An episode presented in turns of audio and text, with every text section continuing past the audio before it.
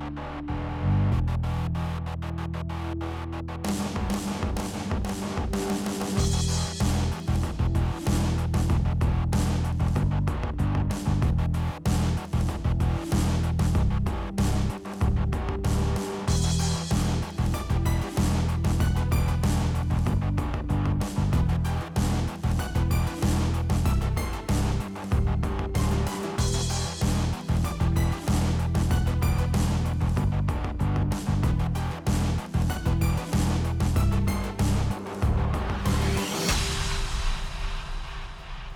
Bonjour et bienvenue dans Screenplay, épisode 6. Euh, nous continuons notre exploration du mythe de Superman, toujours euh, en compagnie d'Urs. Bonjour Urs, Bonjour. ça va?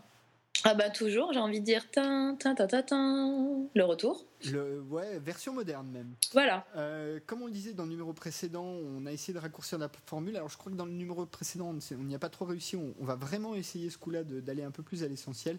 On, est des, des- des parleurs euh, intempestifs. Euh, et du coup, bah, je te propose qu'on n'attende pas et qu'on attaque direct avec euh, bah, notre, euh, les visions modernes de Superman. C'est parti.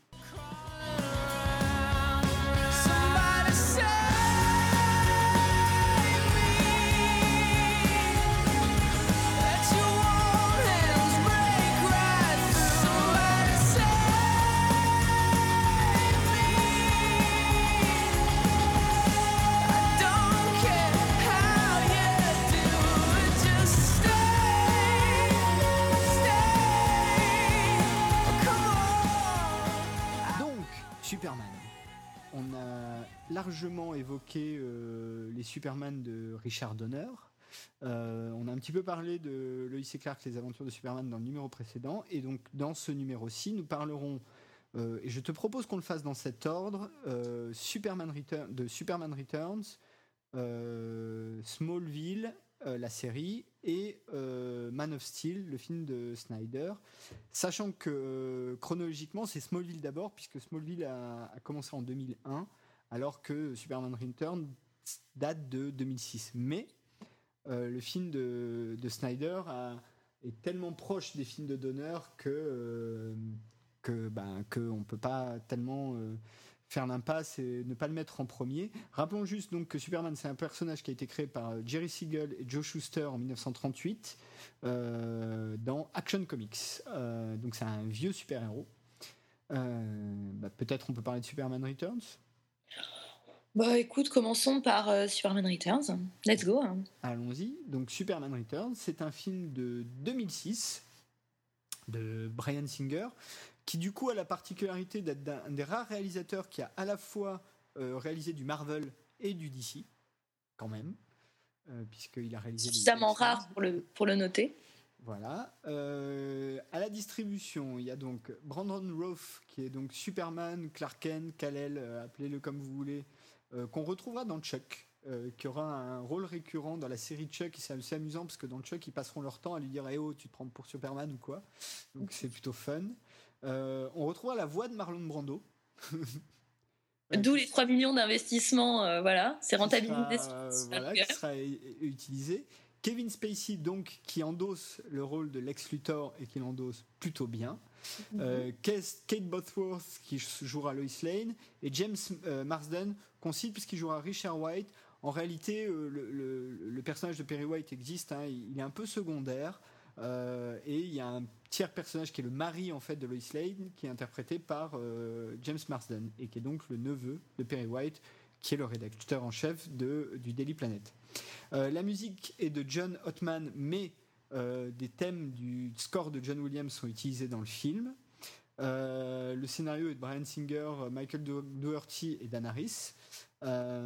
C'est un film qui dure 2h34, soit pratiquement exactement la même durée que Superman le premier. Euh, non, qui faisait 2h23, donc il y a 10 minutes, 11 minutes de plus. Il a coûté 270 millions de dollars, il en a rapporté 200 millions aux USA, donc c'est pas trop une réussite, mais 391 millions dans le monde, donc il s'est pas planté non plus. Euh, que dire d'autre? Si ce n'est que des projets de faire revivre Superman euh, entre 2001 et 2005, il y en a eu plein. Euh, il y en a deux qui sont un petit peu célèbres. Il y a Kevin Smith qui travaillait sur une version de Superman. Euh, en fait, il y en a trois. Donc Kevin Smith, euh, Tim Burton a travaillé sur une version de Superman et Gigi Abrams euh, travaillé sur un script qui est d'ailleurs le premier script qui a été soumis à Brian Singer, qui n'a pas réutilisé. Euh, de l'aveu de Singer lui-même, le film s'inscrit dans une totale continuité des films de Donner. D'ailleurs, il se passe après Superman 2 et fait l'impasse complète sur Superman 3 et 4. Lui aussi, il a jeté un voile pudique. euh. Complètement, même si un peu de la. alors on appelle ça de la, de- dans le langage euh, euh, scénaristico-journalistique euh, de la retcon, qui est donc de, de la rétro-continuity. C'est ce qui consiste dans un scénario à, à reprendre des éléments du passé pour les faire caler avec une nouvelle orientation de l'histoire présente. Et à rajouter des éléments dans le passé pour que ça corresponde. Donc il y a un peu de ça dans le film, euh, même si, globalement, le film est un hommage à Donner. On peut le dire comme ça, puisqu'il y a des scènes entières et des répliques entières qui sont reprises euh, du film euh, Superman 1 et ou 2 euh, de Donner. Bah, de quoi ça parle? Bah, En fait, en gros- hein, après le Superman 2, il y a des astronautes qui ont découvert des restes de Krypton. Donc Superman s'est barré 5 ans pour aller voir ce qu'il en était et rien trouvé hein, d'ailleurs. hein, Oui. Voilà. Euh, et au bout de 5 ans, il revient et évidemment, euh, la Terre n'a pas arrêté de tourner. Euh, Lois Lane s'est mariée et a eu un enfant. Euh, on va pas spoiler. non, non. Oh, quoique, hein, le film a quand même maintenant quelques années. hein, mais Lex Luthor a été libéré faute de la présence de Superman comme témoin à son procès. Ça, c'est Mm. important. Il est responsable de la remise en liberté de de, Lex du Luthor, complètement. Euh, le général Zod est complètement absent de cette version du film.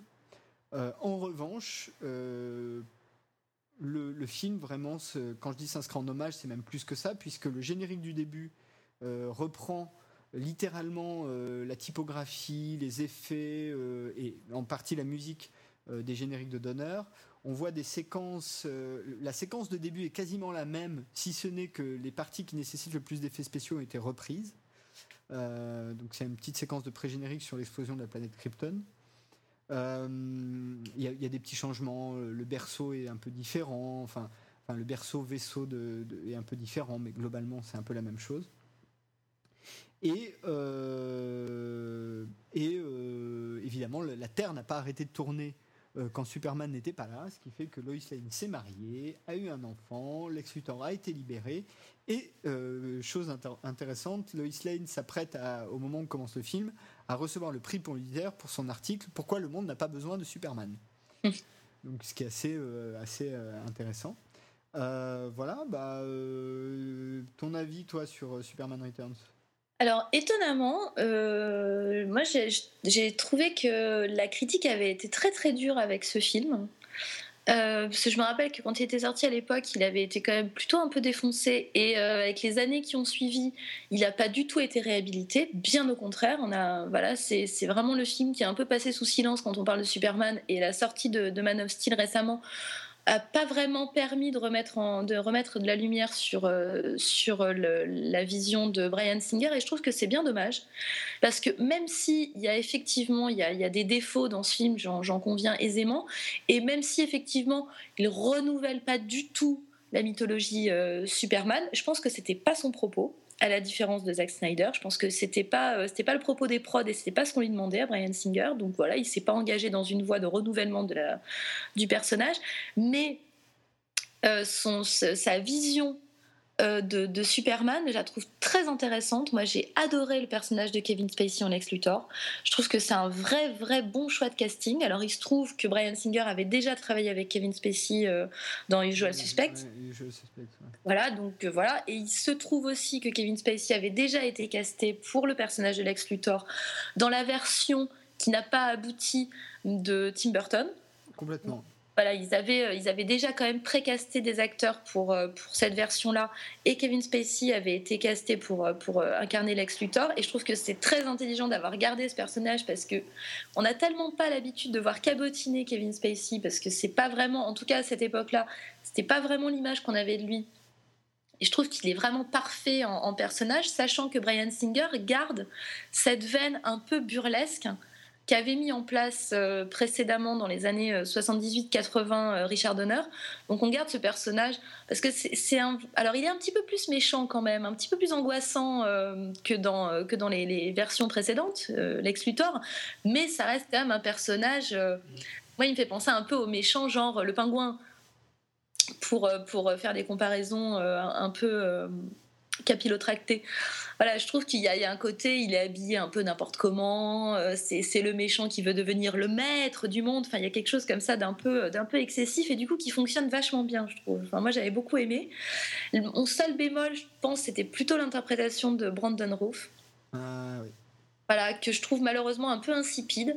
Alors c'est vrai qu'on pouvait faire déjà ce reproche à Christopher Reeves, qui est pas non plus, euh, qui a pas le charisme, euh, voilà, hein, c'est- loin d'être euh, un acteur charismatique, mais il apportait quelque chose de euh, peut-être de touchant dans le personnage euh, dans les années 78-80, et je trouve que Brandon Roof n'arrive pas à faire ça.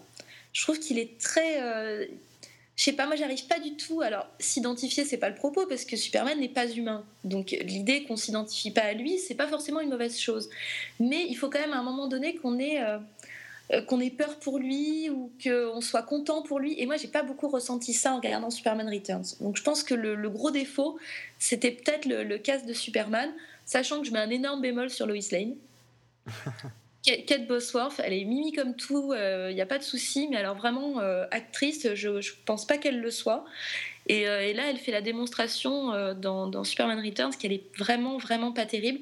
Alors que le personnage tel qu'il a été écrit, je trouve que c'était une vraie relecture, là, pour le coup, du personnage de Lois Lane, puisque elle est plus amoureuse de Superman, entre guillemets, puisqu'elle s'est mariée. C'est-à-dire qu'en fait, elle a refait sa vie, quoi. Superman s'est barré, bon, bah, c'est pas grave. elle a, elle a reconstruit son, son quotidien, elle a trouvé un autre mec, elle a eu un enfant. Bon, même si je ne spoil rien, évidemment, tu t'en doutes. Mais je pense qu'à force de dire ça, les gens vont comprendre quel est le spoil. Mais, euh, mais voilà, je, je trouvais que sur le papier, il y avait pas mal de choses intéressantes autour du personnage de Lois Lane, parce que ça changeait justement de euh, l'Independent Woman qui, a- que- que- qu'avait posé Richard Donner. Là, c'était justement un peu, pas la femme au foyer, mais celle qui essaie d'allier sa vie de femme et sa vie de journaliste, puisqu'effectivement, elle, elle concourt pour le prix Pulitzer, ce qui est quand même pas rien dans une carrière. Et sauf que Kate Bosworth, ça fait, ça fait pchit. Elle n'arrive pas du tout à gérer ces enjeux-là dans son personnage, et du coup, c'est juste une jolie bimbo, euh, pas beaucoup d'intérêt. Du coup, leur relation à tous les deux a pas beaucoup d'intérêt, et je pense que ça dessert grandement le film. Alors, euh, je suis globalement euh, assez d'accord euh, avec tout ça. Pour, juste pour Brandon Roth, petite anecdote amusante, c'est que quand il a eu, lui aussi était déjà casté dans le projet précédent. Alors, je sais pas si c'est le J.J. Abrams ou le ou le Tim Burton, il était déjà casté. Et la première fois qu'il a rencontré euh, euh, Bryan Singer, c'était dans un café, quoi. Et euh, il était tellement impressionné qu'il a renversé du café partout et donc sur Bryan Singer. Et du coup, Brandon Frost dit qu'il pensait qu'il avait perdu le rôle, quoi. Et Bryan Singer lui a répondu que pas du tout, au contraire, il l'a convaincu qu'il pouvait avoir le côté malhabile de Clark Kent. Oui. Euh, Mais peut-être effectivement qu'il est meilleur en Clark Kent qu'en Superman. bah, en fait, je, je suis pas sûr. Moi, je crois que le, le gros problème, c'est même pas lui, c'est que euh, euh, le, le- le scénar euh, n'arrive pas à connecter Superman de tous les autres personnages. Et du coup, c'est toujours, il est toujours un peu extérieur.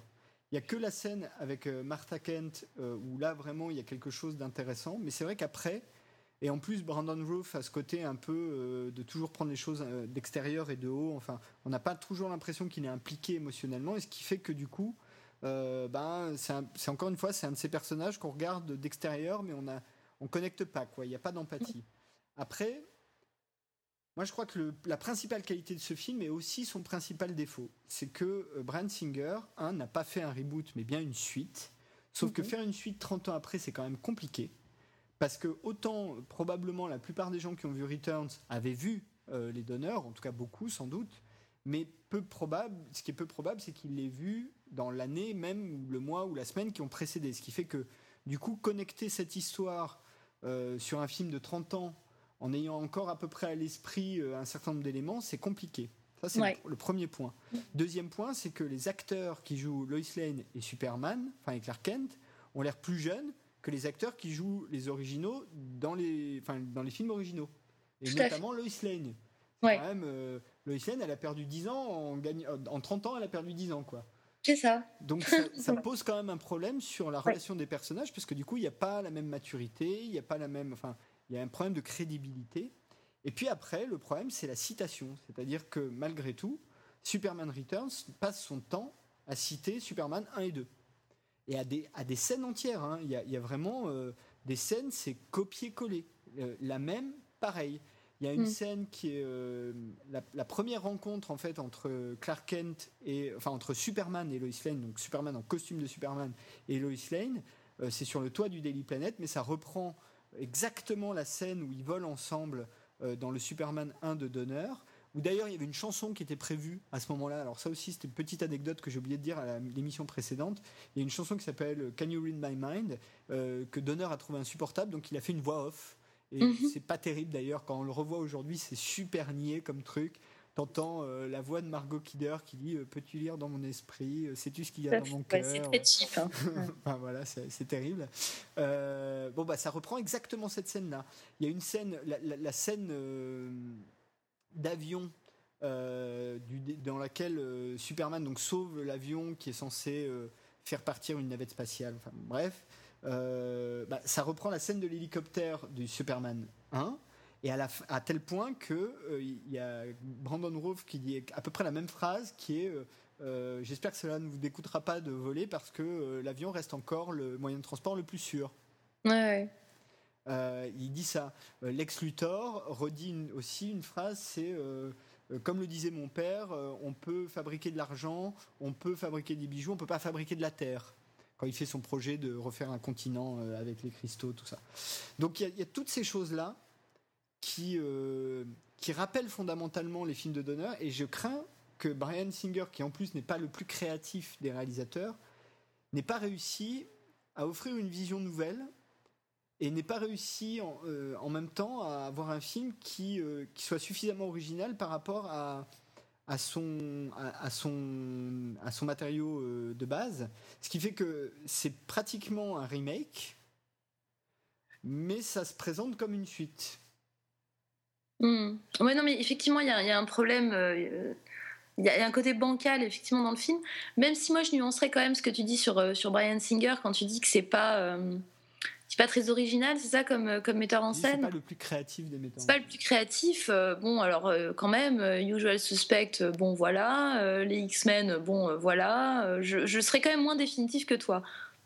Tout de même. En tout cas, ce qu'on peut dire, c'est que Superman Returns a un petit peu handicapé sa carrière de réalisateur quand même. Complètement. Tout à fait.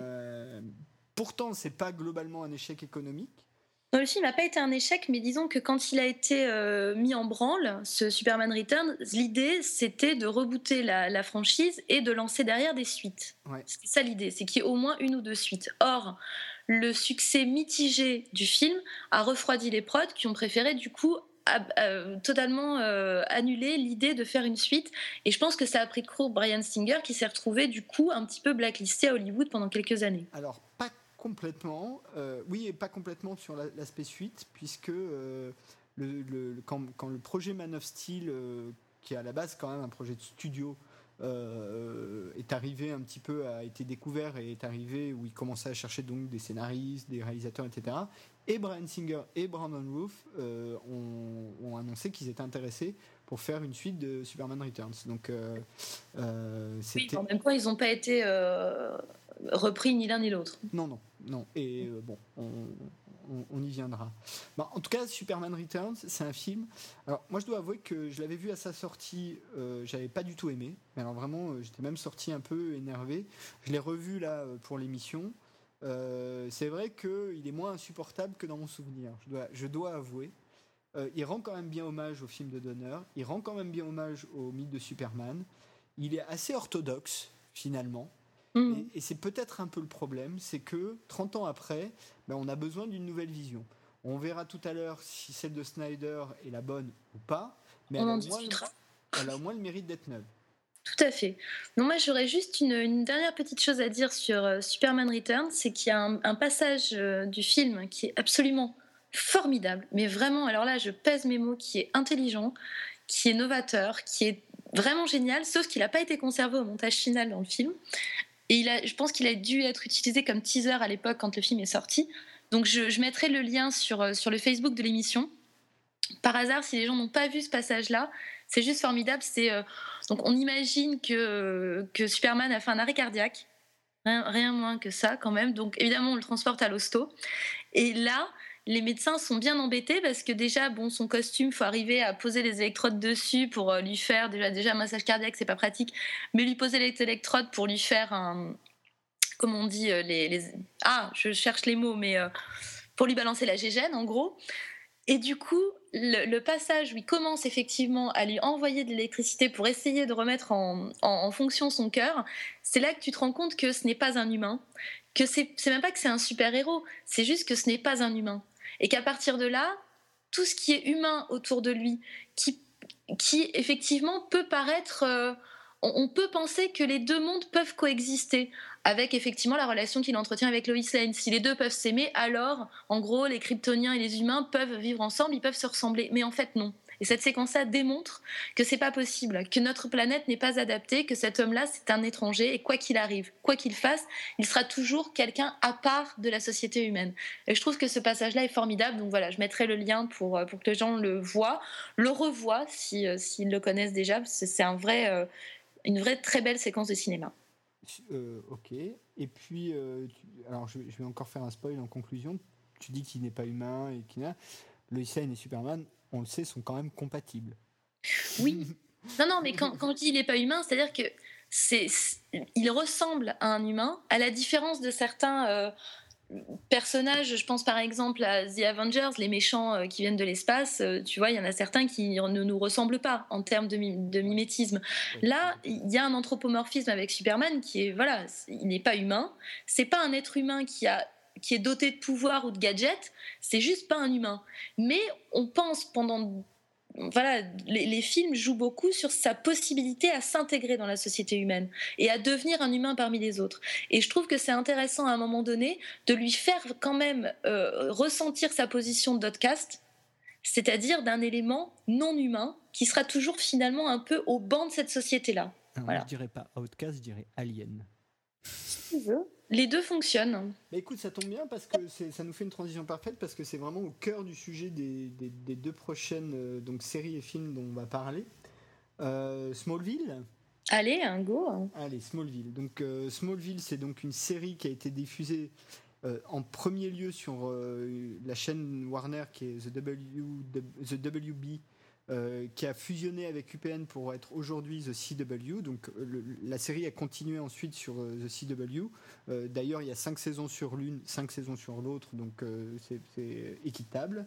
Il y a 217 épisodes sur 10 saisons, donc c'est énorme. D'ailleurs, elle a été consacrée une des séries les plus longues, séries de science-fiction les plus longues de l'histoire de la télévision. Ce qui n'est pas tout à fait vrai puisque la plus longue c'est Doctor Who. Euh, en France, elle a été diffusée sur M6 puis TF6. Euh, les épisodes durent 42 minutes. La dixième saison, alors les autres saisons ne sont pas notées à un score de 100% sur Rotten Tomatoes. C'est énorme. Voilà. Euh, le pilote de la série a réuni 8,4 millions de téléspectateurs et la série en a conservé de 5,9 à 3,2 millions. 3,2 pour la CW, même encore aujourd'hui, c'est pas mal du tout. Euh, ça reste dans les ces, ces bonnes audiences, donc euh, même si c'est un network, hein, c'est pas une chaîne du câble, mais bon, c'est une chaîne un peu spécialisée, donc c'est normal qu'elle touche des audiences plus faibles. Euh, c'est une série qui a été créée par Alfred Goff et Miles Millar, qui n'ont pas grand chose à leur actif, à part Aquaman, qui est une série avortée où il y a eu, je crois, deux ou trois épisodes, et Charlie's Angel, série avortée où il y a eu que quelques épisodes, nouvelle version bien sûr. Avec à la distribution donc Tom Welling, euh, qui a le rôle principal, qui sera euh, producteur euh, de la série assez vite et euh, qui réalisera quelques épisodes, et qui quand même est de deux ans l'aîné de Brandon Roof, quand même. C'est amusant. Euh, Kristen Kruk euh, qui jouera Lana Lang. Alors Lana Lang, c'est un personnage, c'est le premier amour de Superman, hein, en fait, enfin de Clark Kent. On la voit un tout petit peu dans le Superman 1 de Donner. Euh, Il y a une scène à dos à Smallville où, où on voit, elle n'est pas nommée Lana Lang, il l'appelle juste Lana, mais on suppose que c'est Lana Lang. Et elle jouera dans Superman 3 sous les traits d'Annette O'Toole. Euh, ce qui est important, j'y viendrai. Euh, Il y a euh, Michael Rosenbaum qui joue donc le jeune Lex Luthor. Alison Mack qui joue un personnage créé totalement mais qui aura son importance, qui est Chloé Sullivan, qui est le sidekick de Clark Kent et qui fait partie des rares acteurs qui aura fait du pilote à l'épisode 10, enfin au dernier épisode de la saison 10, pardon. Euh, John Schneider euh, joue Jonathan Kent, euh, John Glover, Lionel Luthor, donc le père de Lex Luthor. Et ce qui est assez amusant, c'est que autant l'interprétation de Michael Ro- Rosenbaum est assez classique, il est chauve, etc. Autant l'interprétation de John Glover fait un peu penser à celle de John Shee de Lois et Clark, les nouvelles aventures de Superman. Et d'ailleurs, Mm. il est chevelu. Aaron Ashmore, que l'on retrouvera aujourd'hui dans The Following, joue Jimmy Olsen. Laura Vandernoot, qu'on retrouvera aujourd'hui dans euh, Beaten, euh, jouera euh, Kara, la cousine de Superman et Supergirl. Et elle sera créditée au générique d'une saison, si je dis pas de bêtises, où elle aura un récurrent. Callum Blue jouera le général Zod. Euh, et j'ai oublié Annette O'Toole, bien sûr, donc Lana Lang de Superman 3 qui joue euh, Martha Kent. Et petite note, pas un rôle très important, enfin il fait un récurrent dans une saison, mais c'est euh, Jensen Ackles euh, qu'on retrouve aujourd'hui dans Supernatural et depuis 6 ou 7 ans. Euh, voilà. Euh, que dire de Smallville? Bah, Smallville, ça raconte en gros basiquement la jeunesse de Superman. Euh, ça commence quand, Clark Kent est au lycée. Ça finit au moment où pour la première fois il portera le costume de Superman, pour faire simple. Voilà. Toi, t'as as vu un peu Smallville? Alors j'ai assez peu suivi cette série, je dois dire. Alors, enfin, par rapport à ce que j'ai dit dans l'émission précédente, que j'ai grandi avec le personnage de Superman, moi je suis restée très attachée à Christopher Reeve et du coup, toutes les adaptations euh, télé en tout cas qui ont, euh, qui ont suivi euh, le personnage de Superman, j'ai pas trop eu la curiosité d'aller regarder. Donc j'avoue que Smallville, le côté un peu teen, on va dire, m'a peut-être un peu refroidi. Du coup, j'ai suivi comme ça quelques épisodes à droite à gauche. J'ai trouvé que c'était assez intéressant de- de- d'essayer de, comprendre effectivement, euh, non pas l'enfance, mais l'adolescence de ce personnage, puisque l'adolescence, c'est quand même l'âge des transformations, Complètement. ouais. l'âge des révélations, on va dire. Et là, pour le coup, pauvre Clark Kent, je veux dire, autre qu'une transformation qu'il doit subir, lui, c'est vraiment l'adolescence dans toute sa splendeur. Donc, je trouvais que c'était intéressant de se, caler sur cette période-là de sa vie, puisque c'est une période, effectivement, que les films avaient laissé. euh, avaient quasiment passé sous silence. Il y avait quelques images d'Épinal, effectivement, avec la famille Kent, euh, à Smallville, voilà. Je sais même plus, c'est dans le Kansas, je crois. Ouais, alors en fait, euh, on sait pas trop, mais euh, oui, oui, c'est dans le Kansas. Mais voilà, du dans coup, dans l'Amérique un peu profonde. Donc, il y avait, il y avait très très peu de choses dans, dans les films autour de cette période-là, qui est quand même, je pense, une période charnière de l'existence, qu'elle soit humaine ou alien, peu importe. Mais je pense que c'est vraiment une période charnière. Donc, je trouvais que le, le- le parti pris de Smallville était intéressant, d'aller justement fouiner un petit peu dans cette, euh, dans, dans cette histoire-là. Dans, les racines, on va dire, du personnage. Mais après, j'avoue, j'ai pas eu plus la curiosité que ça de me lancer dans la série. Donc, euh, j'ai vu quelques épisodes euh, sur plusieurs saisons un peu dispatchées. Donc, je, vois un petit peu le traitement que je trouve plutôt bon d'ailleurs. J'avais été plutôt euh, agréablement surprise de, de la série, mais rien qui m'ait donné réellement envie d'accrocher dessus comme une furieuse pour 10 saisons. Bon, alors, moi, j'ai un peu tout regardé, Ah, quel geek! les 217 épisodes. J'ai oublié de citer au générique quand même Justin Hartley. Alors, il n'est pas très connu, hein, sim- simplement, il joue le personnage de Oliver Queen, euh, Green Arrow. Euh, c'est important parce que la CW, euh, depuis la fin de Smallville, a lancé la série Arrow qui est centrée autour de ce personnage-là. Pas avec l'acteur, dans une vision très nolanienne, donc très différente, mais euh, quand même, euh, le personnage a été un peu mis en avant. Et pendant longtemps, hein, je crois, il a fait quatre saisons complètes, euh, Justin Hartley, donc euh, de Smallville. Euh, bah, alors Smallville, euh, Smallville, je trouve ça assez intéressant par rapport au mythe de Superman parce que le fait que ça ait duré 10 ans, ça a permis vraiment d'explorer plein de facettes de la mythologie. et de faire un peu le même travail qu'on fait dans les comics. C'est-à-dire que ça suffit pas de faire un héros avec une origine, avec un grand méchant et une grande histoire. Un comics, ça doit marcher sur la durée. Euh, il faut pouvoir sortir des fascicules tous les mois, quoi. Et, euh, et du coup, euh, Smallville fait le même job. C'est-à-dire que bah, sur la durée, ils ont exploré, ils sont bien sûr beaucoup inspirés des comics, beaucoup inspirés des films, beaucoup inspirés de, de tout le matériau déjà existant, mais ils ont réussi à développer une mythologie qui globalement est assez cohérente. et à tel point qu'on on retrouve des choses quand même dans, dans le, le- le film de Snyder. Euh, Superman n'est appelé Superman que dans l'ultime épisode. Sinon, il n'est jamais appelé Superman, à aucun moment. Euh, y a, on parlait tout, tout à l'heure euh, de la famille Superman. Alors, là, je vais en citer quelques-uns. Ça va peut-être un, petit peu long, mais il y a donc Christopher Reeve qui, jouera dans Smallville. Terrence Stamp qui jouait Zod dans Superman 1 et 2, bah, c'est lui la voix de Jor-El dans Smallville. Euh, Annette O'Toole, je l'ai dit. Euh, Dean Kane qui jouait euh, Superman dans les Lois et Clark, bah, il joue dans Smallville. Terry Hatcher. qui d'autre encore? Linda Carter qui jouait Wonder Woman, Mhm. qui était aussi un- une héroïne d'ici, fera une apparition. Margot Kidder, donc Lois Lane de- des films de Donner, y apparaîtra. Et et, Amy Adams, c'est pour ça que c'est amusant.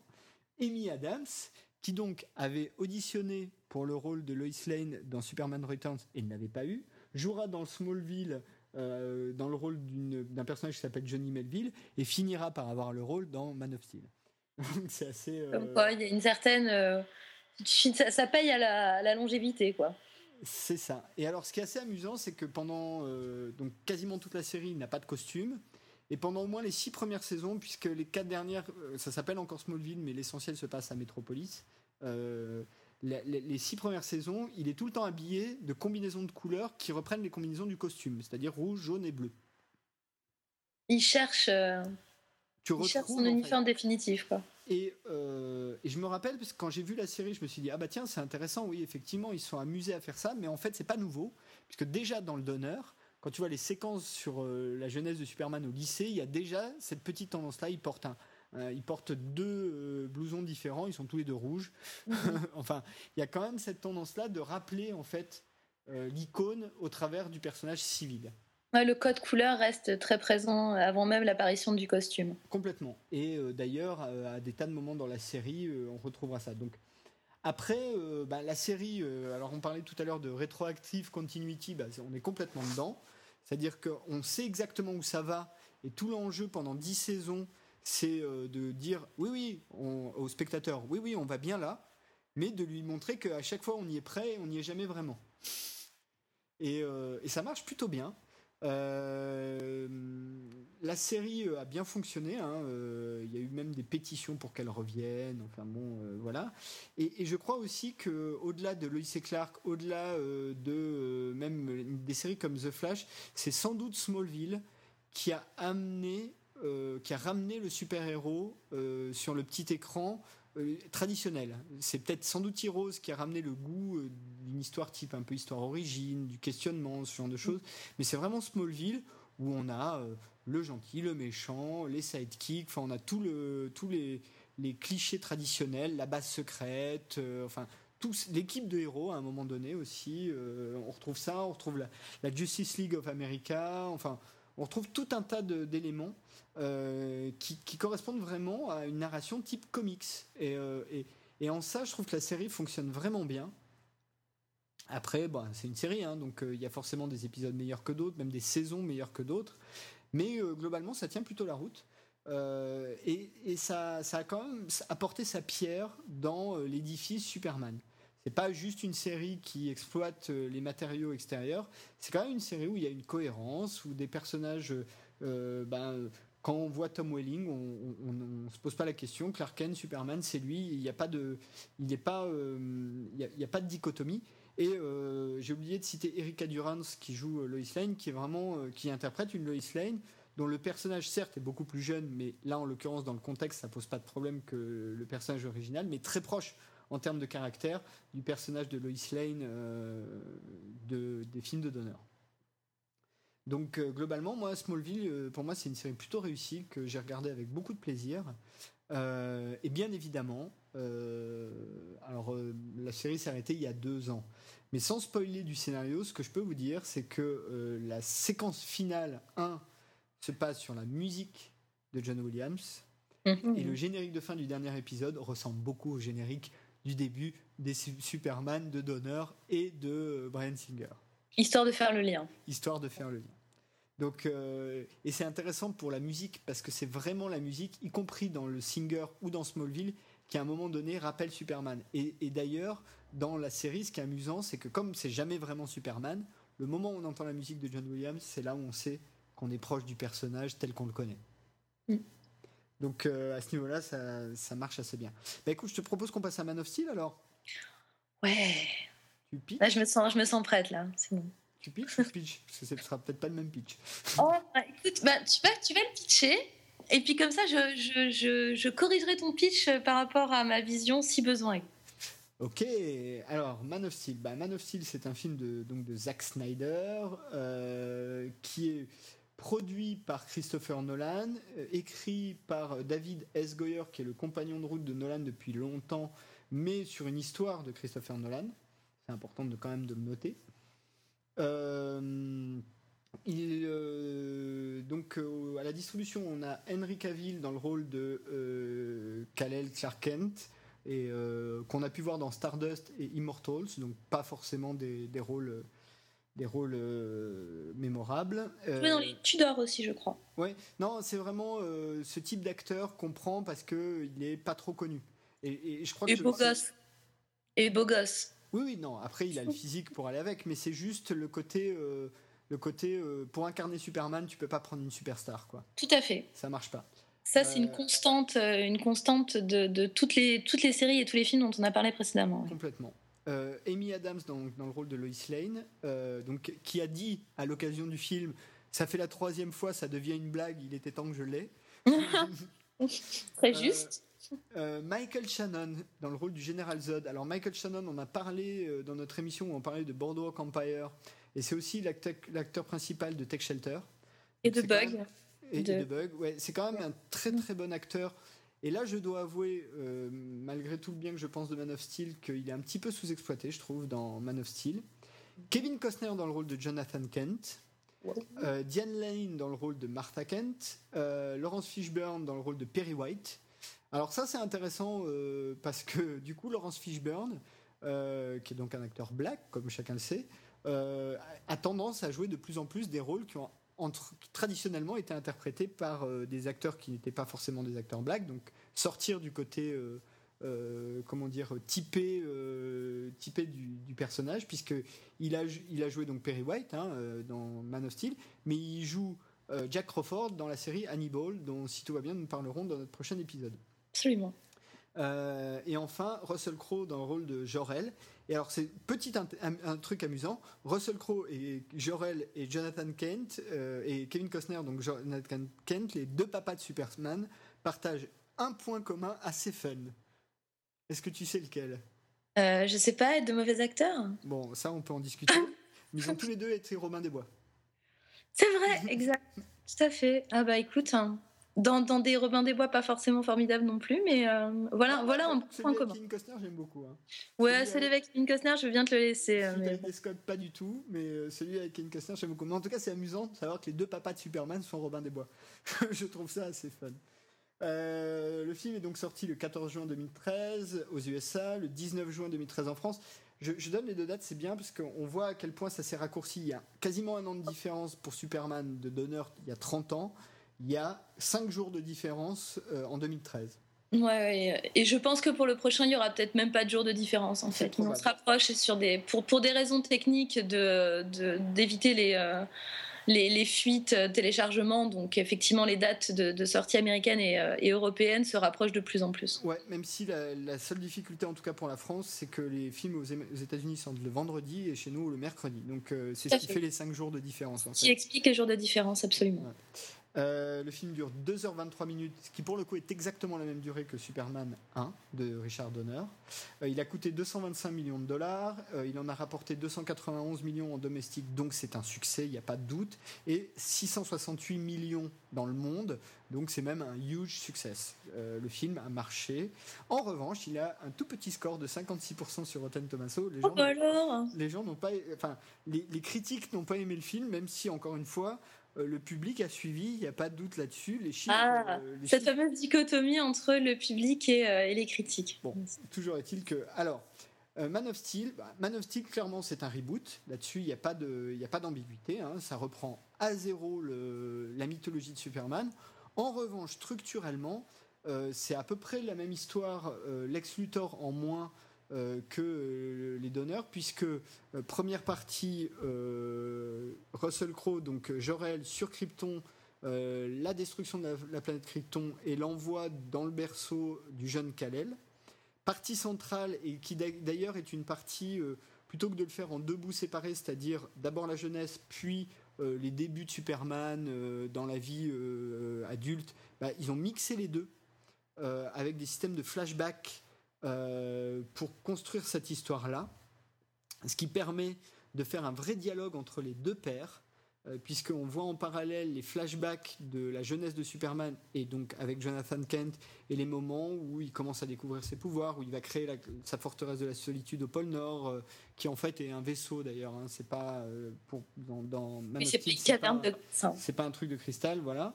Et enfin, une troisième partie centrée sur l'invasion de la Terre par euh, le général Zod et, euh, euh, ben, euh, son, arrêt par Superman, même si sur ce point-là, là encore, je trouve que le script va un peu plus loin dans la relation entre Zod et Kal-El. et et, la relation entre Superman et l'humanité justement. Donc voilà, donc ça c'est pour pitcher le film. La mise en scène, de mon point de vue, est très réussie. Euh, Il y a vraiment les bonnes ambiances au bon moment. Donc, euh, euh, pour Krypton, on est dans du, euh, de la space fantasy ou quelque chose qu'on pourrait qualifier comme ça. Donc, c'est euh, du high-tech avec des dragons, quoi. Ça revient à ça. Euh, c'est très réussi. Euh, toute la partie avec les flashbacks, ben, les flashbacks euh, au Kansas sont un peu contemplatifs, on se croirait presque dans un film de Terrence Malick, Euh, et la partie contemporaine, euh, un peu du même acabit, avec évidemment un côté christique encore plus présent qu'il il existait avant, le rapport à l'eau, euh, la résurrection, euh, un passage même dans une église à un moment donné. Et la partie finale est une œuvre de destruction massive, comme j'en ai rarement vu au cinéma. Qui, sans doute est la partie qui a le plus déplu, je pense, aux, aux commentateurs et à ceux qui n'ont pas aimé le film. Mais j'ai rarement vu une mise en scène de Superman où, à ce point, la, mise en scène permet de sentir la puissance qui est, mise en œuvre euh, euh, par, par ces personnages-là. Et d'ailleurs, il y a des séquences donc pendant le combat entre Zod et Superman où on voit donc Perry White en train d'essayer de sauver des gens du Daily Planet. Euh, Il y a un petit groupe de trois humains qui essayent de se balader dans la ville en, destruction et ça fait vraiment penser à des séquences type 11 septembre, enfin ce genre de choses. On est vraiment dans cette ambiance-là. Donc euh, voilà. Euh, bah écoute, euh, moi j'ai globalement dit que j'étais plutôt euh, favorable, mais je crois que une- ça n'est pas totalement ton cas. Ah non, je suis globalement pas du tout favorable à ce film, mais alors euh, c'est rien de le dire, hein, vraiment. Par, où commencer? Bah, je, vais, je vais commencer déjà par, par l'origine du, du- problème, à mon sens. C'est que la personne qui est aux manettes du, du scénario, enfin en tout cas qui est producteur et qui, euh, qui a été à la base de l'histoire de, de ce Man of Steel, c'est Christopher Nolan. Christopher Nolan, c'est lui qui a euh, euh, avec beaucoup de succès le personnage de Batman, voilà, avec son fameux Dark Knight. Et euh, du coup, il lui a donné euh, une épaisseur psychologique, il lui a donné, euh, il y, a- quelque chose d'assez crépusculaire dans le personnage, bon voilà. Et ça a très bien fonctionné et, c'était relativement compréhensible dans le sens où Batman est un personnage de comics qui a une épaisseur psychologique. En l'occurrence, Superman n'en a pas vraiment. Superman, c'est juste un super gentil qui fait des choses super gentilles pour sauver les gentils humains, en gros. hein. Donc, euh, du coup, la face un peu sombre du personnage, elle n'est pas réellement existante. Et même en y mettant Nolan, et même en y mettant qui on veut, il y a un moment donné où faire de la psychologie autour d'un personnage qui, à la base, n'a pas été conçu pour ça, ça fonctionne pas très bien. Donc, moi, déjà, le premier bémol, c'est que je trouve que le traitement type Dark Knight, euh, enfin, transposé à Superman, ne fonctionne pas. Première chose. Secondo, j'ai un énorme problème avec le réalisateur, Monsieur Snyder, qui pour moi n'est pas un réalisateur. Voilà, je, je le dis très clairement. J'ai vu, je pense, la totalité de ses films. Certains sont moins mauvais que d'autres, je dois l'avouer, mais en règle générale, il a des défauts de mise en scène avec euh, cette espèce de, frénésie de montage euh, où il faut en mettre le, plus possible à l'écran. Et tu parlais de la dernière séquence, effectivement, du, film, le dernier segment où les, deux super-héros s'affrontent euh, dans une scène qu'on appelle une scène de destruction porn. Donc en gros, voilà, ils mettent à feu et à sang euh, Metropolis, donc ils réduisent la ville en cendres. Sauf que tu disais effectivement qu'on y voit la puissance des personnages. Alors c'est vrai effectivement qu'on ressent la puissance physique de, Superman, sauf que le problème c'est que c'est mis en scène avec les pieds, quoi. C'est-à-dire qu'on ne suit absolument rien. Il y a, il y a un problème d'espace. On ne sait jamais qui fait quoi, où ils sont, comment ils se, ils se situent par rapport à Metropolis.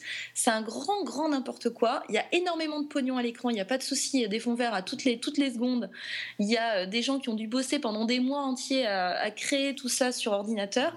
Mais moi, ça m'a laissé, mais alors, c'est même pas que ça m'a laissé de glace, c'est que ça m'a filé envie de vomir, quoi. Enfin, vraiment. Je dirais que c'était. euh, c'est insupportable à l'écran. Voilà. C'est-à-dire qu'à un moment donné, ça ressemble juste à un gros bordel de mise en scène et à aucun moment c'est tenu en termes de mise en scène. Ça, c'est le deuxième point. Je sens que je vais vraiment défoncer ce film. Je suis désolée, j'ai vraiment, euh, je, fais partie des euh, 56% de Rotten Tomatoes qui n'ont pas aimé. Ensuite, Henri Cavill. Que dire d'Henri Cavill? Alors, il est beau, soit, c'est pas mon genre, mais c'est un beau gosse. Sauf qu'il a l'épaisseur d'une huître.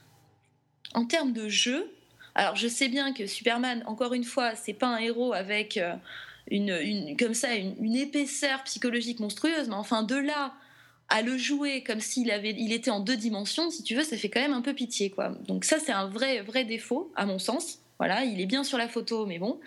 Et après, moi, ce qui m'a insupporté, c'est la façon dont le film a été vendu avant sa sortie.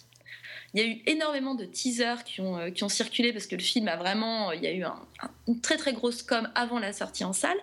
Et le film avait l'air d'être basé vraiment sur le personnage qui découvre ses pouvoirs, euh, tout ce que ça va euh, générer comme angoisse, comme euh, prise de conscience. Enfin voilà, on est. En tout cas, moi, c'est ce que me donnait à voir les teasers. Je me rappelle d'un très très beau teaser d'un enfant je sais pas, un petit garçon qui a peut-être 7-8 ans, qui joue avec euh, un drap que sa mère vient de suspendre euh, sur un- une corde à linge dans les grands champs du Texas, et qui joue avec, avec son chien, avec sa cape, et on comprend que ça deviendra un jour Superman. J'avais trouvé que ça, c'était d'une beauté incroyable, et effectivement, ça faisait vaguement penser à du Terrence Malick.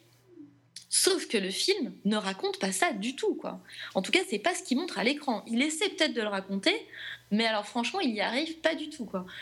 Tout le, cette vision christique du personnage, c'est fait avec des gros sabots. On, voit ça arriver à 10 km. Il va se confesser chez un prêtre et derrière, il y a un vitrail avec le Christ. Euh, le fait qu'à un moment donné, il tombe dans l'eau, dans l'océan, et puis euh, c'est une espèce de résurrection dans l'eau, et il, flotte euh, pareil, en croix dans la flotte, et à ce moment-là, il y a une baleine qui passe. Enfin, là, c'est. Cousteau a dû se retourner au fond de sa tombe. Enfin, moi, j'ai trouvé ça vraiment juste d'une prétention incroyable de la part de Snyder et d'un ratage total au niveau du, de la, de- de- du produit fini du film. Kevin Costner, juste deux petites secondes sur la mort de Kevin Costner. Pardon. Ah, tu vas dire Ah, parce qu'il y a un chien. Mais non, c'est pas parce qu'il y a. Alors, déjà, effectivement, bon, commençons par là, il y a un chien. Et aux États-Unis, à Hollywood, on fait pas mourir les chiens. Bon, Oui, Independence Day, il y a une scène comme ça.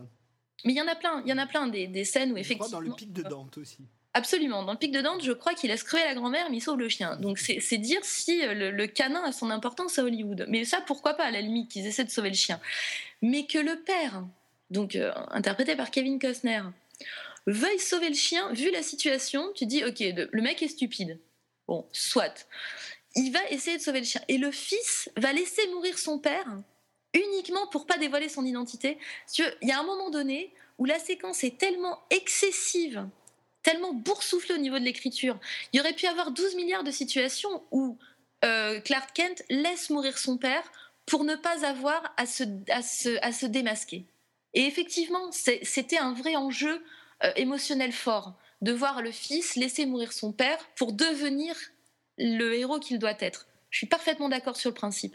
Sauf que utiliser pour ça la figure du chien, c'est vraiment, c'est de bas étage, parce que tu as quand même cité le Pic de Dante, qui n'est quand même pas un grand film. On peut en citer d'autres, là comme ça je pense à Volcano, qui n'est pas un grand film non plus, et je pourrais t'en citer plein, et en général les films qui utilisent ce type d'artifice sont de mauvais films. Ouais.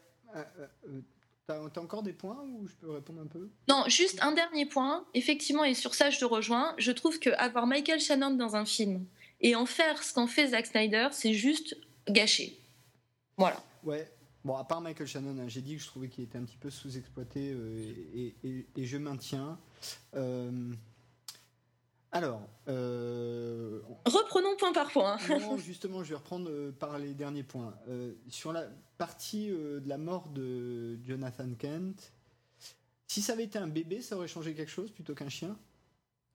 Tu vois ce que je veux dire? Par exemple, oui, peut-être. Parce qu'en fait, ce qui est important dans la scène, c'est pas tellement le chien, c'est l'idée que effectivement, c'est le détachement de Kal-El par rapport à Clark Kent d'une certaine manière, en tout cas par rapport à son humanité. Et c'est tout l'enjeu du film. Et c'est ce qui d'ailleurs, ce détachement-là, c'est ce qui va permettre le rapprochement avec Zod, et donc euh, de, rendre, de, mettre tout ça en fait dans des tons de gris et plus dans un côté noir et blanc, ce que tu citais un petit peu au début, et ce qui est clairement l'entreprise du film.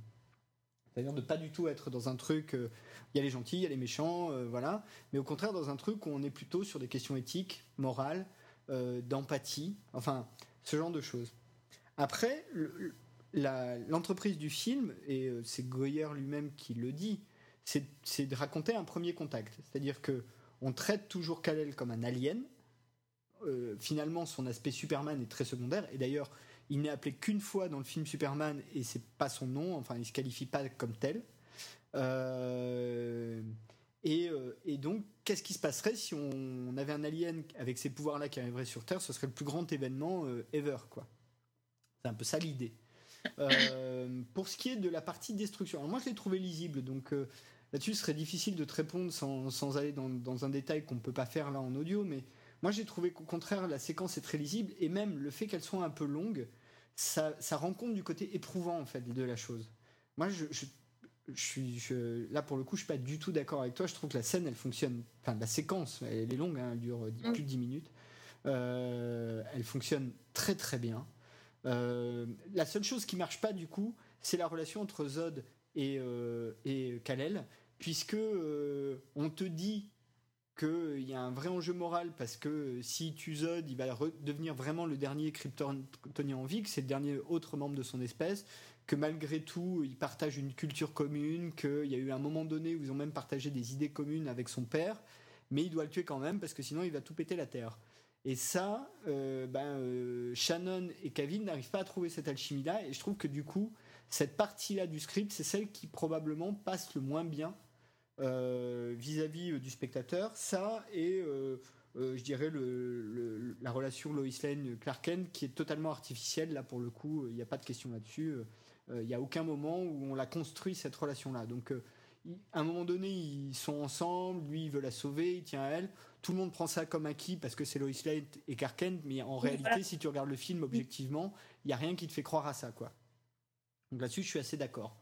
En revanche, ben, l'aspect christique, on l'a dit hein, depuis deux émissions, il est là depuis le début, donc euh, euh, certes, il est un petit peu extrapolé ici, c'est sans doute le point sur lequel euh, le, Nol- Nolan a, a probablement le plus euh, investi, mais, mais c'est vrai qu'il est là depuis le début, l'aspect biblique en tout cas, Euh, disons pas christique d'ailleurs, disons biblique, puisque ça va même au-delà, Euh, il est présent depuis les origines de Superman, Euh, ça, euh, ça n'a pas changé, et ce qui est vrai, c'est que l'input de Nolan, c'est surtout de, de rendre réaliste et explicatif des choses. Donc, je crois que je l'ai évoqué dans l'émission précédente. la- le, costume de Superman, bah, en fait, c'est une armure kryptonienne, donc presque classique. Euh, on t'explique ses pouvoirs pour des questions d'atmosphère, hein, puisqu'il y a toute une scène où ils sont replongés en atmosphère kryptonienne et du coup il devient tout faible. Enfin voilà.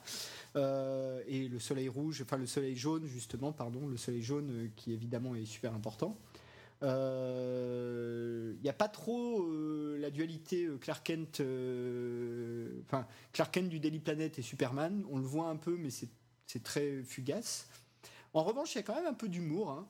Euh, Il y a un petit dialogue de fin entre un, militaire et Superman euh, où le militaire lui dit oui, euh, attention, l'Amérique, vous pouvez pas être une menace, voilà. Et, et Clark Kent ou Superman lui répond, enfin.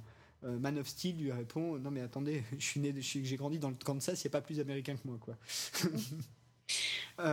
et, en- et enfin par rapport à, à l'orthodoxie de Man of Steel malgré tout elle est pas si éloignée que ça du matériau euh, mais pas forcément du matériau d'origine et c'est sans doute là où euh, je dirais les orthodoxes du Superman un peu traditionnel, ceux qui le connaissent surtout par le cinéma, qui n'ont pas forcément suivi les comics récents, euh, ben, ne sont pas forcément rentrés dedans. Mais euh, on, peut citer quelques comics qui sont clairement cités comme étant des, des inspirations. Alors, pour leur rendre hommage, au risque d'être un, petit, peu rébarbatif, je vais le faire. Euh, donc, dans les matériaux utilisés pour Man of Steel, il y a quand même Superman Birthright, qui est un comics de Mark Wald de 2004. Il y a Kingdom Come du même Mark Wald euh, qui a été utilisé. Il y a Superman Secret Origin de, de Geoff Jones. Et d'ailleurs, euh, tout le dialogue off qu'on entend dans, la, dans, la, dans les teasers entre les pairs, tu sais, il y a deux teasers, un où tu entends la voix de Russell Crowe, l'autre où tu entends la voix de Kevin Costner. Et Mhm. dans les deux cas, c'est le conseil d'un père à son fils, et évidemment, c'est pas le même conseil. Euh, et on revient à un côté, un, un côté euh, Dieu Joseph, quoi, complètement. hein. Euh, donc ça c'est Superman Secret Origin de Geoff Jones. Euh, Il y a Superman Secret Identity de Kurt Busiek qui présente une version alternative de l'origine de Superman qui a été utilisée. Euh, et enfin All Star Superman. Euh, pardon, c'est de là qu'est tiré le, monologue du trailer et non pas de, Secret Origin. Donc All Star Superman euh, de Grant Morrison. Grant Morrison est un, grand auteur de comics très connu des amateurs et assez apprécié. Donc le, monologue de Jor-El, il est tiré de là. Donc il y a vraiment un- il y a vraiment un attachement à l'univers euh, des comics. Euh, Gotham City est cité à de nombreuses reprises dans le film. Euh, alors pas directement, mais on l'entend. Le, le- le- en fait, tout est, conçu pour coller, à la fois pour se détacher de la vision de Donner Snyder, et à la fois pour quand même coller aux versions modernes du comics. Et c'est sans doute ça qui a fait qu'il y a eu une réception critique un peu mitigée, même si encore une fois, le film a été clairement un succès, il n'y a pas de doute là-dessus. C'est un film qui a Oui. fonctionné auprès du public. Après, le, le succès commercial d'un film n'est pas forcément un gage de sa qualité artistique et vice-versa. Non, mais ça veut dire quand même que malgré Pas de tout... lien direct. hein. Non, mais malgré tout, ça veut dire qu'à un instant T au moins, c'est un film qui touche un public. Oui, mais enfin après, il faut aussi. euh, Enfin voilà, je. c'est-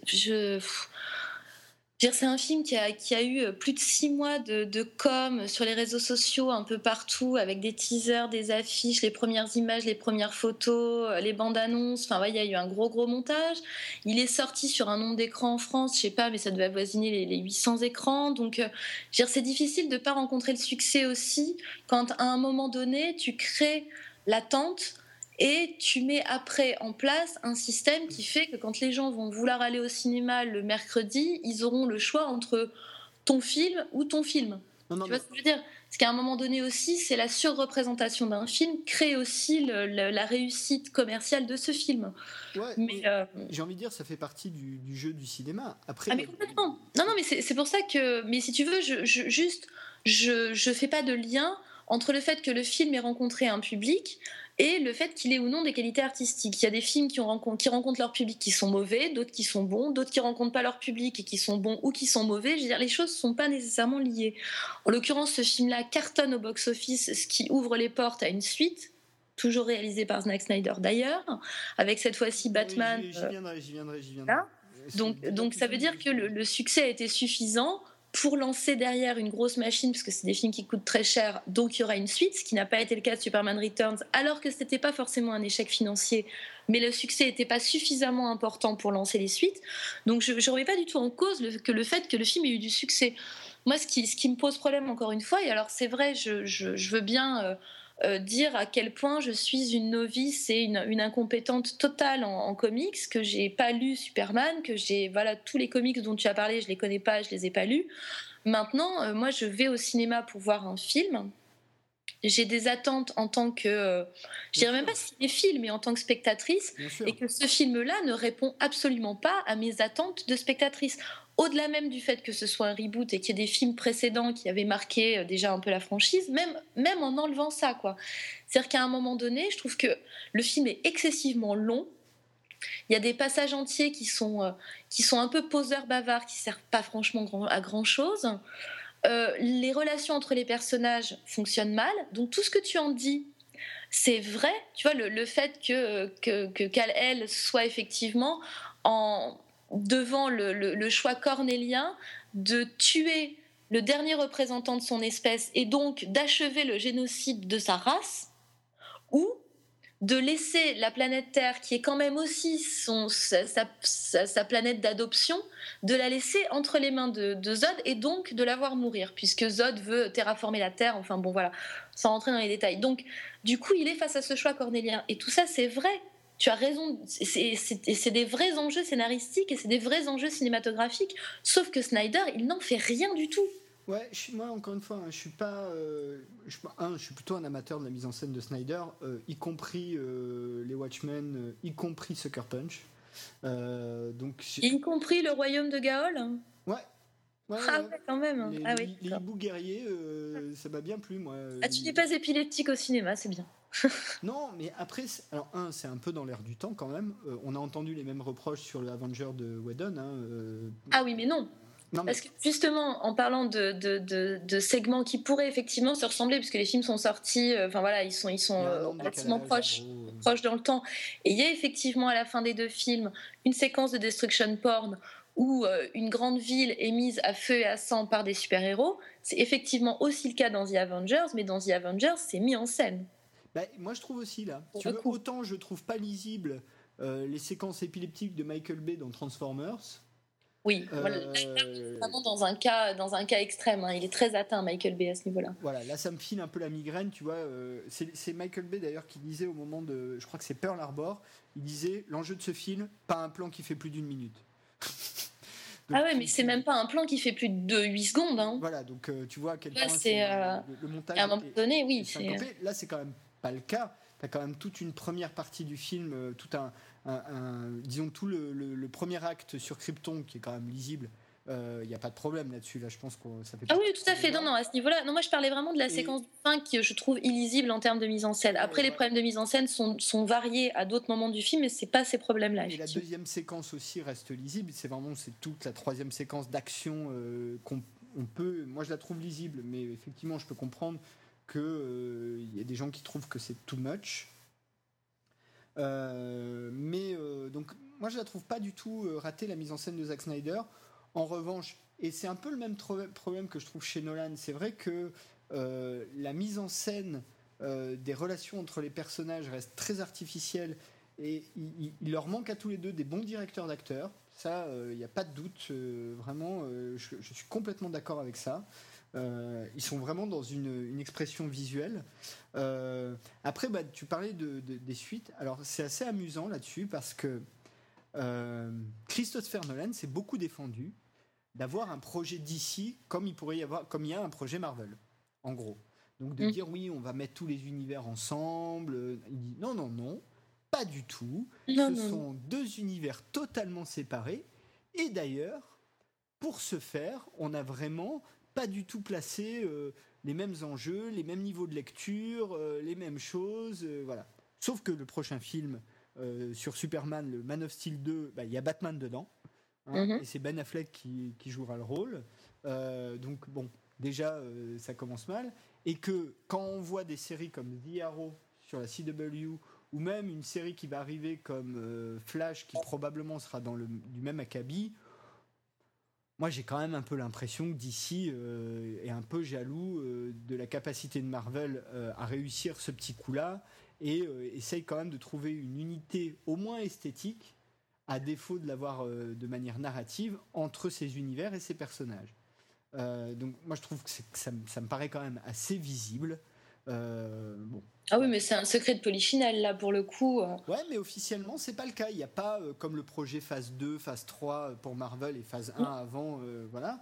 Il n'y a pas ça. Donc, euh, c'est vrai que bon, c'est un petit peu. Mais c'est surprenant qu'ils s'en défendent, honnêtement, parce que je vois. C'est c'est pas honteux, d'ailleurs, de leur part de, de, de vouloir, à un moment donné, réunir les univers comme le fait Marvel.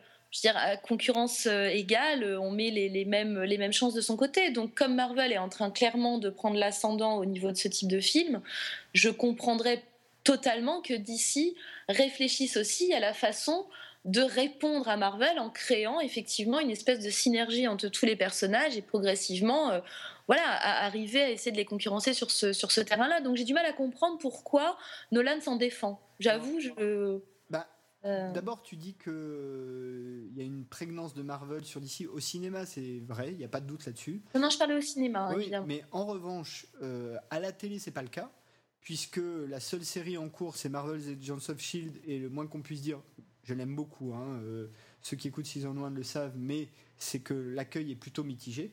Oui, non, non. Euh, et à l'inverse, les séries euh, adaptées de héros d'ici, elles fonctionnent très bien. On a parlé des 10 ans de Smallville. Arrow est à sa deuxième saison et ça a été une, a été quand même très très bien accueillie euh, l'année dernière quand elle est arrivée sur la CW. Et il prévoit The Flash. Donc vraiment, bon, Non, il n'y a pas de souci. Je pense que sur la, la télé, effectivement, c'est DC qui, tire, qui tire plutôt les ficelles. hein. Et en termes de comics, alors je suis pas un spécialiste, mais j'aurais tendance à penser que c'est kiff kiff quand même. Euh, c'est quand même euh, bon. Mais je pense qu'ils se partagent encore équitablement le gâteau, effectivement, sur tout ce qui est papier. Maintenant, au niveau du cinéma, en tout cas, à l'heure où on parle aujourd'hui, euh. Marvel a pris une belle avance. quoi. Marvel a pris un ascendant. La seule différence entre Marvel et, et DC au cinéma, et c'est à mon avis pour ça qu'il colle Christopher Nolan partout, c'est que Christopher Nolan a réussi à dire quand je fais un film de super-héros, c'est un film de réel. Et c'est un film d'auteur, limite. Ouais, j'allais pas aller jusque-là, mais Si, c'est un si, tu peux aller jusque-là, hein, vraiment. un- Parce que je pense que c'est la volonté de Nolan aussi, à un moment un donné. Voilà, c'est un film de réal. Et du coup, euh, c'est vrai que euh, euh, il y a cet esp- il y a, y a ce- côté un peu qualitatif euh, de, de DC euh, de ce côté-là, qui d'ailleurs est important puisque quand ils l'ont pas, ils se plantent. C'est le cas de, de, de- merde, euh, merde comment il s'appelle, Euh, celui qui a la bague, euh, Green Lantern. euh, Ouais. qui a été un, qui a un- qui a un- qui est une purge, hein, euh, le film est complètement raté. Euh, ça a complètement pas marché parce que justement, il s'inscrit pas du tout dans cet univers un peu réaliste, euh, assez euh, contemporain, dans lequel les, les- Dark Knight euh, se passent. Et Parce que tu, euh, tu disais précédemment que sur euh, la, la dernière, euh, le dernier segment de, de Man of Steel lors de la bataille, effectivement, il y avait des, des- des réminiscences du 11 septembre. C'était déjà le cas dans, dans le Dark Knight de Nolan, par exemple. oui, bien sûr. C'est-à-dire que ça veut vraiment s'ancrer, même si DC se passe dans des univers, ça ne se passe pas à New York, à la différence de Marvel. L'idée, effectivement, c'est à un moment donné de coller au maximum à la contemporané- contemporanéité du sujet, quoi. Donc, c'est vraiment la volonté de, de Nolan. Et d'ailleurs, pour essayer d'effacer un peu, je dirais, les, les origines, la- Nolan, par exemple, n'a pas réalisé Batman. Alors, il a si- réalisé Dark Knight, non, il a réalisé Batman. Batman Begins.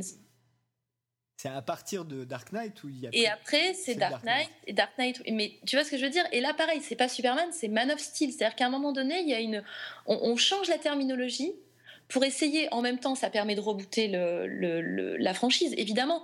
Mais c'est aussi une façon de se désolidariser des univers qui ont pu être des univers précédents, un petit peu plus peut-être oniriques ou euh, fantastiques, pour s'ancrer dans quelque chose de différent et que Nolan cherche volontairement et délibérément à ancrer dans la modernité, dans aujourd'hui. quoi. Donc euh, c'est New complètement. York, c'est le, 11 sept- c'est le, le monde post-11 septembre, c'est la menace terroriste, c'est tout ça. Et autant je pense qu'avec Batman, ça peut coller. Les univers, enfin, notre monde contemporain et Batman, il peut y avoir des ponts. Je trouve qu'avec Superman, c'est maladroit. Je trouve que l'univers et le personnage s'y prêtent mal. Et du coup, je pense que c'est l'un des gros défauts, en tout cas, du film de Snyder, à mon sens, c'est celui-là, justement. C'est d'essayer de faire coïncider l'aspect contemporain avec un personnage et une mythologie qui s'y prête très très mal. Ou euh, peut-être que c'est mal fait, ça je peux pas dire euh, en termes de scénario, tu vois, mais en tout cas, je trouve moi que ça ne fonctionne pas. Bah écoute, moi de mon côté, j'ai vraiment trouvé que justement ça faisait une proposition, quelque chose de neuf. C'est ce qu'a- pour moi ce qu'a raté euh, Snyder, euh, pardon, c'est ce qu'a raté Singer. Euh, c'est que son Superman, c'est un Superman très orthodoxe. Ah, complètement. Et- Ça, je suis parfaitement d'accord avec toi. Et Oui. c'est vrai que euh, 30 ans plus tard, alors d'ailleurs le film est sorti pile poil pour les- l'anniversaire des 75 ans de Su- Superman, donc 75 ans après la création du héros, on arrive encore avec le même matériau d'origine parce que il y a rien dans Man of Steel qu'on ne trouve pas euh, globalement ailleurs. hein. Euh, Krypton, la mort de Jonathan Kent, la forteresse de la solitude, Metropolis, General Zod, tout ça, ça y est depuis même les donneurs. euh, Enfin, tout ça, ça y est depuis longtemps. Ah oui, bah, ça, ça y est depuis quasiment les années 40. hein, donc, Voilà. Et ben, malgré tout, il y a une proposition neuve. Euh, moi, une mise en scène que j'ai bien aimée, vraiment. euh, j'ai passé un bon moment. J'ai vu le film trois fois au ciné et vraiment à chaque fois, euh, j'en ai pas loupé une miette. Et en même temps, une proposition originale. Donc, moi, pour moi, Man of Steel, c'est plutôt un film réussi. Enfin, c'est même carrément un film réussi. Et c'est vraiment intéressant en termes de- de- d'expression de, la puissance. Là, je trouve qu'il y a vraiment un modèle du genre qui a été approché dans Avenger, qui est déjà un peu là hein, dans Superman 2. Quand on voit les descriptions opérées par General Zod de, de Donner, hein, il y a vraiment des choses qui sont déjà là, mais où là on atteint vraiment ce degré de un mec tout seul, un individu tout seul, est capable d'une capacité de, de destruction euh, énorme, quoi. Donc euh, pour ça, moi j'ai trouvé que Man of Steel était vraiment réussi, qu'on comprend malgré tout plutôt bien l'interrogation du personnage sur euh, son humanité, son origine, euh, est-ce que pour protéger l'humanité, il peut en être membre vraiment ou pas complètement, enfin tout ça. Euh, je trouve que c'est assez bien amené dans le film. Euh, alors oui, il y a plein de clichés, mais en même temps, les clichés, ça sert aussi à ça. À un moment donné, en, quelques secondes, avec une simple scène, exprimer quelque chose de, vraiment dont on veut qu'il soit reçu d'une certaine façon. Donc euh, moi, pour moi, euh, Man of Steel, c'est vraiment, j'ai hâte de voir la suite. J'ai vraiment hâte de voir la suite. On ne sera pas réconciliable sur, euh, sur Man of Steel. Bah écoute, je te propose qu'on qu'on conclue en étant d'accord sur notre désaccord. Nous sommes parfaitement d'accord sur notre désaccord, voilà. Mais je, mais je pense que les, les- nos auditeurs seront aussi, euh, à mon avis, un peu dans les deux camps, parce que le film, comme tu, tu l'as dit par rapport à son score euh, Rotten Tomatoes, voilà, il- c'est loin d'être. euh, euh, le, le- le- enfin, tout le monde n'est pas d'accord, on va dire. Beaucoup de gens ont vu ce film, mais tous les gens qui l'ont vu sont pas nécessairement d'accord sur la qualité du film. Voilà, ça a donné déjà lieu à la- au moment de la sortie du film à de nombreux débats entre potes autour de Man of Steel, oui ou non. Je pense que notre discussion est à l'image de euh, voilà de ce que ça a pu faire au moment où le film est sorti. Bah écoute, juste pour conclure sur, sur, sur Man of Steel, une petite anecdote rigolote. Euh, dans, dans une scène, on entend euh, Zod envoyer un message à la Terre dans plein de langues. Et, et donc, a- on l'entend en anglais, en chinois, en portugais, en espéranto et en klingon. Ah ouais, il le dit en dit. C'est marrant. Petit clin d'œil euh, amusant pour les geeks de la planète, je pense. Absolument. Bon, bah écoute, je te pose- propose qu'on passe à notre magazine. Ah bah oui, hein. Eh allons. ben, passons à la partie magazine.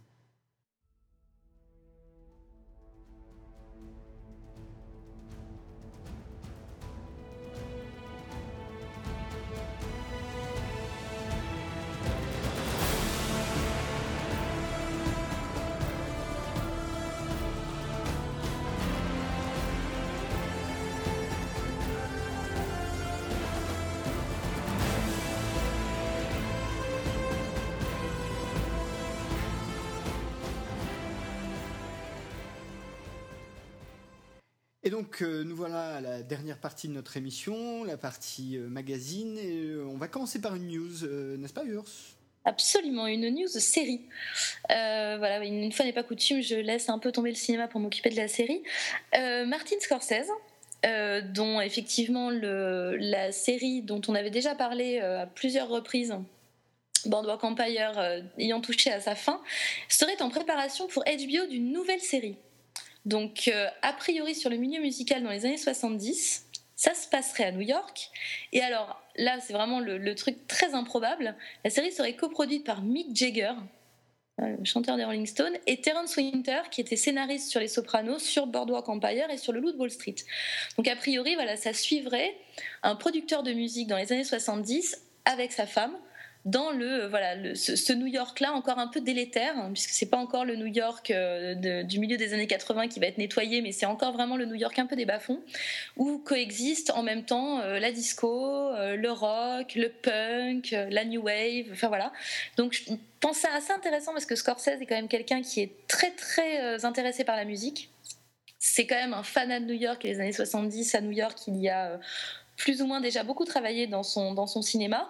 Et la présence de Mick Jagger au générique, j'avoue, euh, me, me taraude un petit peu. Donc je suis très très curieuse de, de découvrir cette, cette nouvelle série que Scorsese préparerait pour HBO.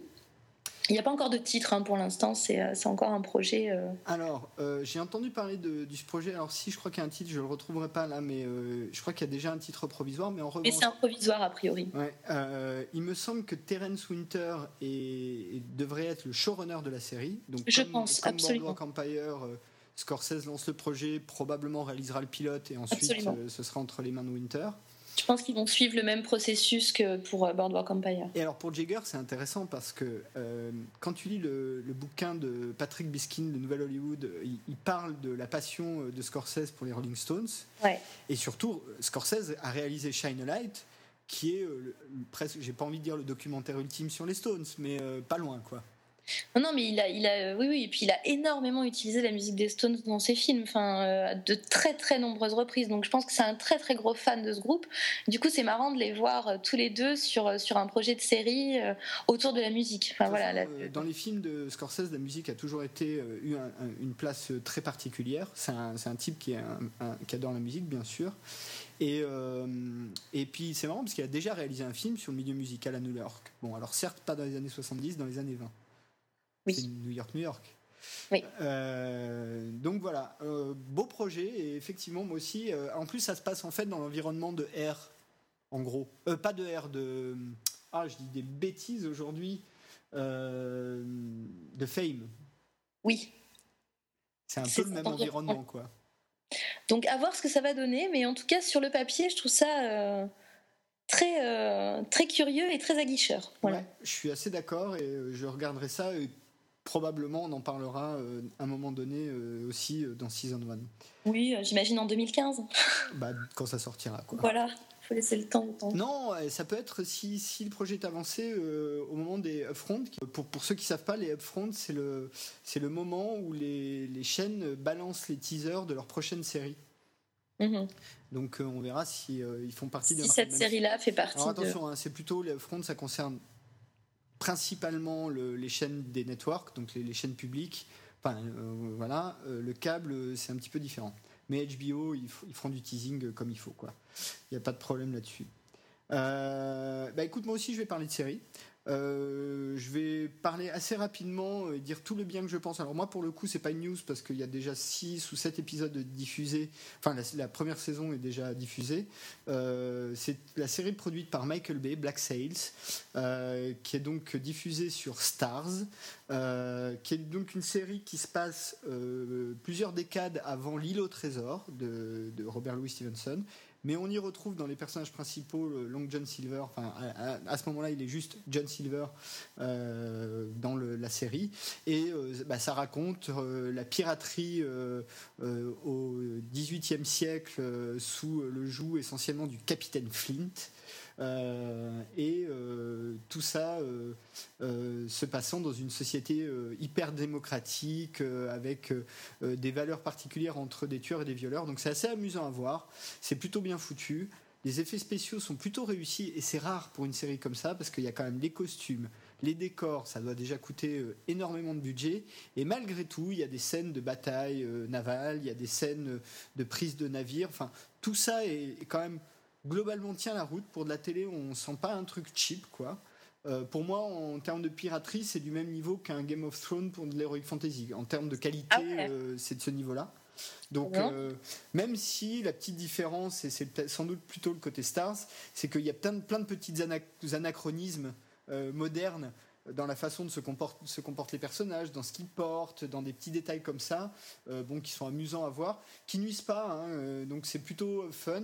Après, bon, bah, c'est une série fun, donc il faut la prendre comme telle.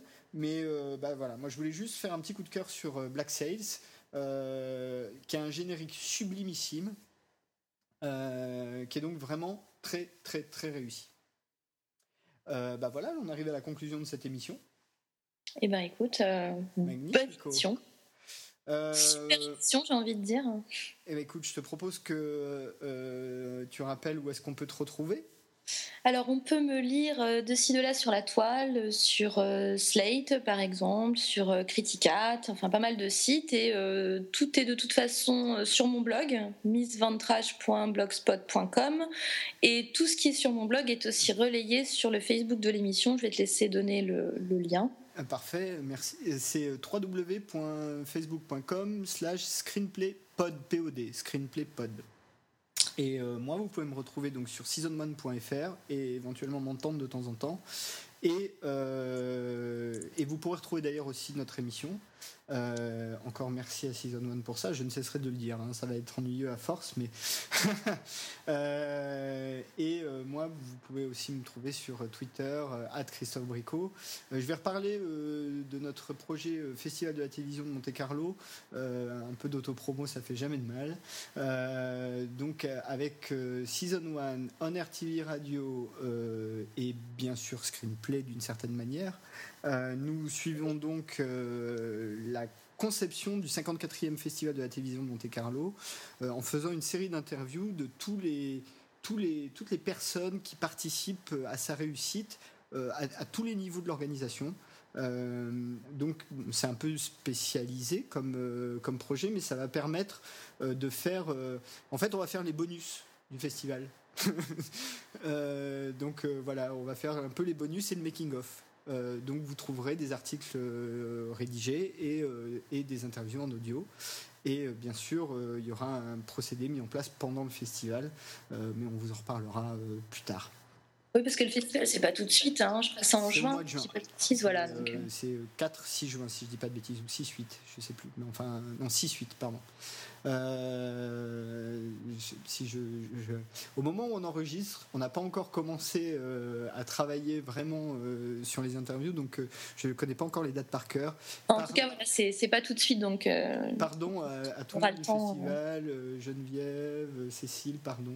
je, je referai mieux la, la prochaine fois, je le noterai sur un post-it. C'est début être début juin, c'est ça le plus important, début juin. C'est début juin, ça se passe euh, à Monaco euh, et, euh, et c'est quand même aujourd'hui sans doute euh, c'est un peu à la télévision ce que le festival de Cannes serait au cinéma. C'est un peu devenu ça quand même. Donc euh, c'est un gros festival qui accueille alors certes beaucoup beaucoup beaucoup euh, de gens euh, qui viennent des États-Unis mais ça reste le plus gros producteur de télé du monde mais aussi des Français, des Européens, enfin il y a beaucoup de choses, il y a des masterclass, il y a des tas d'interviews, il y a des tas de choses. Et il y a des prix, évidemment, hein, les nymphes d'or qui sont remis euh, pendant le festival.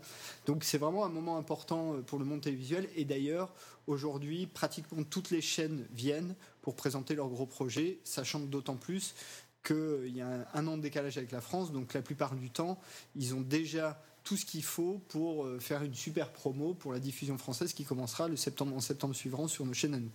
Donc pour eux, en termes de calendrier, c'est même parfait. Donc voilà, bah écoute, on va se quitter là-dessus. Et puis euh, on se retrouve la semaine prochaine, euh, pas la semaine prochaine, dans 15 jours, pour une nouvelle émission. Alors on a parlé, ça fait deux émissions qu'on parle d'un super-héros. Là, on va parler d'un anti-héros. Hmm, D'un super méchant. On va parler d'un. Il n'est pas super, hein, il est vraiment méchant, il est très très méchant. On se demande pourquoi il est si méchant. mais, euh, mais oui, on va parler d'un grand méchant, on peut le dire. On peut le dire. Oui. On peut le dire. On va parler d'Hannibal Lecter euh, pendant un numéro. euh, et on espère que euh, ça vous amusera autant de nous écouter que nous, ça nous amuse de faire cette émission. Et bah, je vous souhaite euh, une bonne quinzaine et à la prochaine émission. Mais à très bientôt.